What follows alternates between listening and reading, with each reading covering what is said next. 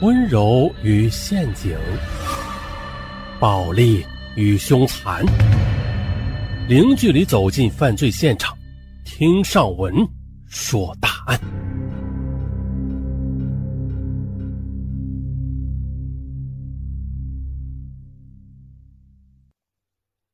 私家侦探，相信各位听友应该多少都听说过一些。那私家侦探的项目有很多。比如说追债、寻人找人、婚姻调查啊等等，啊，我们今天说的这起案件啊，就与私家侦探有关系。说的是多名私家侦探在法院集体受审，他们被指控犯下非法经营罪的同时，还引出了一起连杀两人的血案。那这件事啊，我们就从头说起。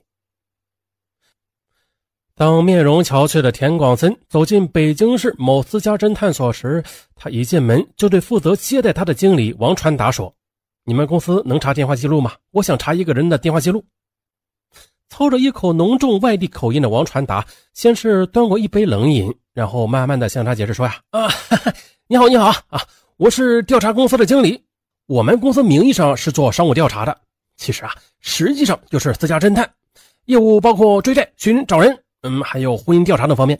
那您想查什么人的电话记录啊？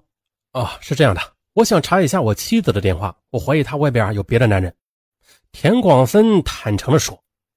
王传达对田广森说：“行，那您的业务属于婚姻调查，嗯，这是我们公司的强项啊。你无论是查移动、联通、小灵通，还是座机号码，我们都能给您查到，嗯，并且啊，确保准确无误。哎，我跟你说啊。”你别看我们公司开业才一年多啊，但是我们业务已经遍布全国了。我们董事长从二零零四年就开了侦探公司的，在北京私家侦探界那是赫赫有名的大腕哎，我们现在有五个连锁公司，各种信息互动，确保为您提供最优质的服务。还不错，呃，那我怎么相信你提供的电话信息是真实的呢？田广森提出了疑问。哎呀，这一点您就放心啊。我们公司在各大通讯的运营商内部啊都有内线，电话清单都是内线提供的，而且这些内线的层次都很高，都是一定级别的领导呢。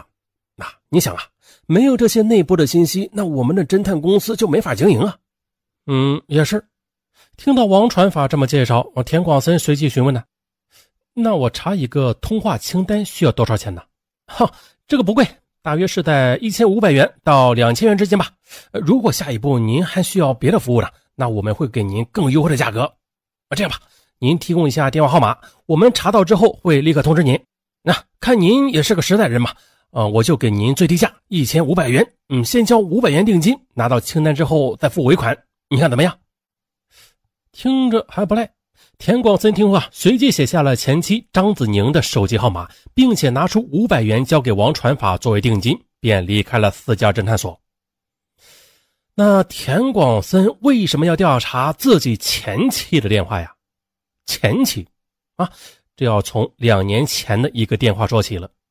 正是这个电话让田广森纠结了整整两年。时间我们回到两年前，两年前的一个晚上啊。张子宁的母亲彭老太太接到一个陌生女子打来的电话：“您是田广森的岳母吗？我找田广森。”彭老太太如实的回答说：“啊，我是田广森的岳母，但是田广森他们呀都不在家里。”哦，这样啊，那我就跟你说吧，我是你女婿田广森的女朋友王子熙，我怀孕了，孩子是田广森的，他躲着我不见，你必须让他两天之内来见我。如果田广森不肯见我的话，那我马上跳楼自杀！哎呦，这个陌生女子的一番话让彭老太太感到如同晴天霹雳。这彭老太太哪能承受得住这样的打击啊？她当即气呼呼的打电话告诉女儿张子宁。张子宁一听丈夫在外边有了女人，还怀上了孩子，这还了得吗？气冲冲的跑到田广森工作的旅行社，面色铁青的把他给拉了出来，劈头盖脸的质问他：“你跟我说，你是不是有外遇了？”没有啊，不是你想哪儿去了？田广森还想狡辩，哼，还说没有，人家把电话都打到咱家来了。他是不是叫王子熙，跟你一起的导游？呃，呃，我早跟他断了，哎，那都是过去的事了。哎，我是爱你的，你听到田广森说出这样的话，张子宁感觉自己要崩溃了。他再也控制不住自己的情绪，歇斯底里的冲着田广森叫道：“你爱我？你这是哪门子的爱啊？